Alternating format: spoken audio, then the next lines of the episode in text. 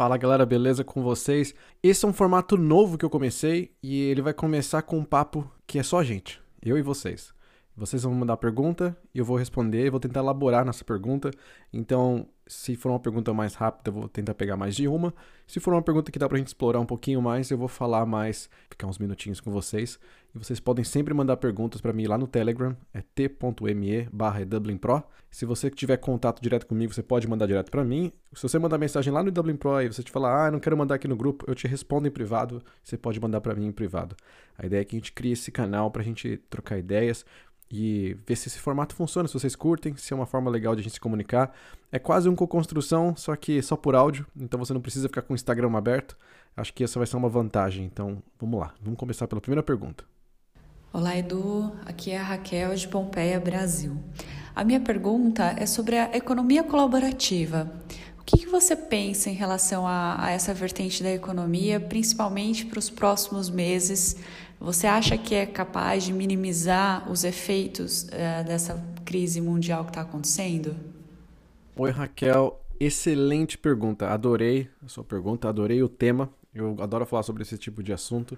E economia colaborativa, se a gente for pensar talvez uns seis anos atrás, foi uma coisa que a gente falou: meu, isso vai mudar. E mudou como as pessoas consomem as coisas.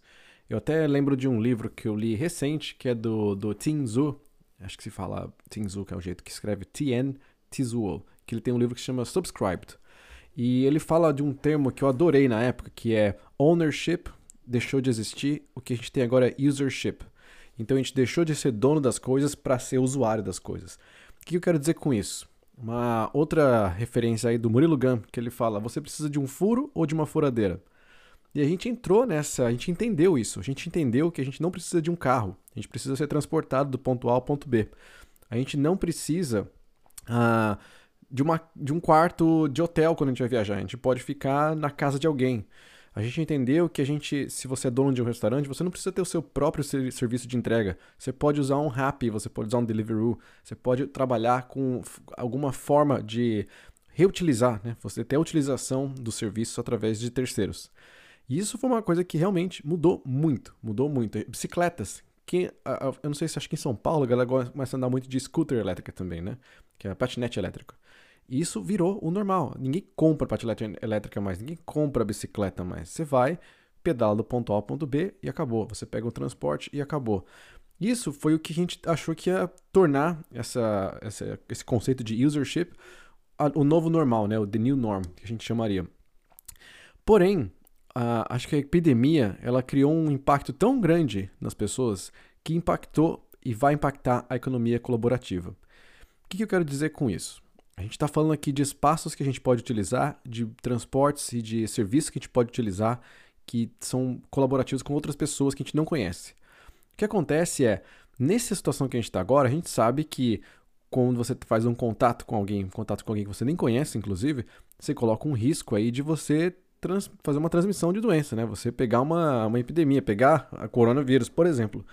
Então as pessoas estão evitando se aglomerar, ter uma, uma, uma socialização, com, principalmente com desconhecidos. Por exemplo, você que fazia Airbnb, você está recebendo alguém na sua casa agora? É muito provável que não. E você que faria né, um Airbnb, você ficaria hospedado em um Airbnb, você vai ficar agora? É muito provável que não que acontece? Não é só pela epidemia, do momento da quarentena que a gente não está fazendo isso. É porque a gente tem uma preocupação de transmissão também. Você não quer receber um estranho na sua casa que você não sabe se vai chegar com uma infecção ou não. Você não quer sentar num carro que você desconhece quem que sentou lá antes e se vai ter ou não uma transmissão de vírus. As pessoas entraram numa, numa preocupação, e não vou falar paranoia, mas numa preocupação com essa higienização, né? de estarmos em lugares desinfectados. E a gente sabe quando a gente vai falar de desinfectar, se você vai falar, por exemplo, de avião, eu vou pegar um voo. A gente sabe que o voo entre um e outro, entre troca de passageiros, aquela limpeza que se faz não é uma limpeza de, né, matamos os germes todos aqui. É tanto que uma até se vê muito em artigos, o pessoal comenta que um dos lugares mais sujos é o banheiro de avião, um chão do avião, porque não tem troca, não tem limpeza, não tem como limpar a tempo. E é a mesma coisa para um Uber que você pega, é a mesma coisa para um Airbnb. Pode até ter um tipo de limpeza, mas é muito básico. Um hotel também. Eu falando de Airbnb, mas hotel, quantas vezes não se fala, não se lê que para não beber a água daquele copinho que fica no hotel sem você lavar antes, porque tá sujo, ele só passa um paninho e não se sabe o que aconteceu antes ali. Então a gente vai entrar nessa preocupação de será que eu devo ou não me meter nisso? Será que eu devo ou não ficar nessa casa, ficar nesse hotel, mesmo quando acabar a quarentena? A preocupação vai existir. Aí tem uma outra coisa que eu acho que tem um pouco a ver com a economia colaborativa, que é um aspecto que a gente levanta e talvez o motivo disso tudo ter acontecido, né? Que é subutilização. O maior motivo de a gente ter criado essa economia colaborativa é que a gente não quer deixar as coisas sem uso. Então, o Uber começou quando os carros pretos, aqueles carros de, de motoristas mesmo, não eram táxis, eles ficavam parados esperando um executivo e tal, e aí eles perceberam que eles tinham muito tempo ósseo. E o excesso de tempo ósseo era perda de dinheiro, porque tempo é dinheiro. E com isso eles criaram, né? O que foi criado com o Uber foi: vamos dar trabalho, vamos dar uma função para essa galera que tá, que é motorista de carros pretos, para não ficar ociosa. E aí, claro que isso expandiu, virou outras coisas. Mesma coisa para os quartos de Airbnb, pessoas que têm um quarto extra porque o filho saiu para a faculdade e aí não tem aquele quarto parado. É uma forma de fazer uma renda porque não está sendo utilizado, está ocioso aquele quarto. E aí, essa é a cultura, né? Essa que foi a grande questão da economia colaborativa ter começado.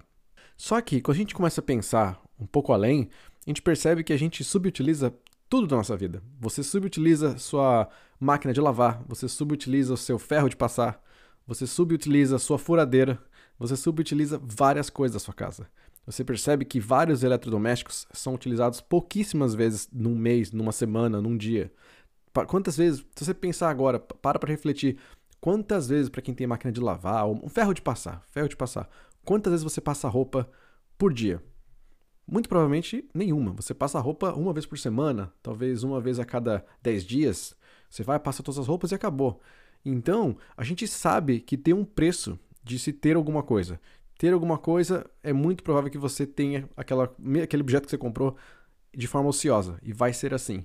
E a gente poderia criar um Airbnb da ferro de passar. Um ferro de passar para todo mundo da vizinhança. Mas aí tem um outro ponto que é a conveniência. A gente sabe que para algumas coisas a gente até ignorou essa, esse ócio de objetos porque não é conveniente eu ir no meu vizinho pedir o ferro de passar. Não é conveniente eu toda vez que eu precisar lavar roupa, eu tenho que ir lá na casa do Zé, andar 20 metros ali para fora de casa, jogar minhas roupas na máquina de lavar dele para para eu economizar com esse, né, para não ter uma máquina de lavar e ser apenas o uso e não a possessão do negócio. Então, o que vai acontecer é as pessoas vão começar a rever essa é a minha percepção, tá?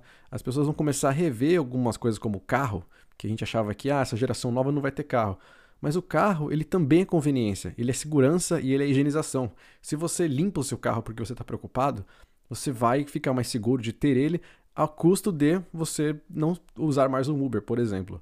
Então, vão ter situações no qual vai ter gente que vai continuar, vai voltar, a, vamos lá para o transporte colaborativo, vamos para uh, pedir, ficar na casa de alguém, ficar no Airbnb, ficar no hotel, que isso vai ser necessário, mas tem muita gente que vai começar a pensar: será que eu fazer isso não vai ser um potencial de aumentar meu risco de transmissão?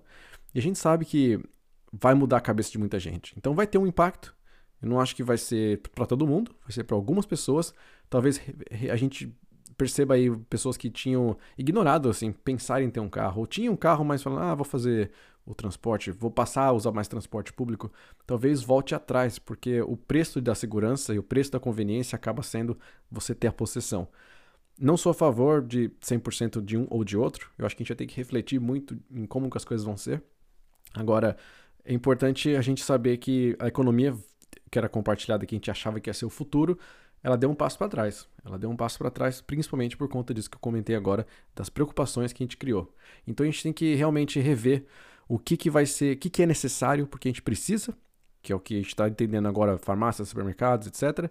E o que, que realmente é conveniência e a gente vai abrir mão da conveniência pela segurança, né? Pela segurança que eu digo de não ser infectado.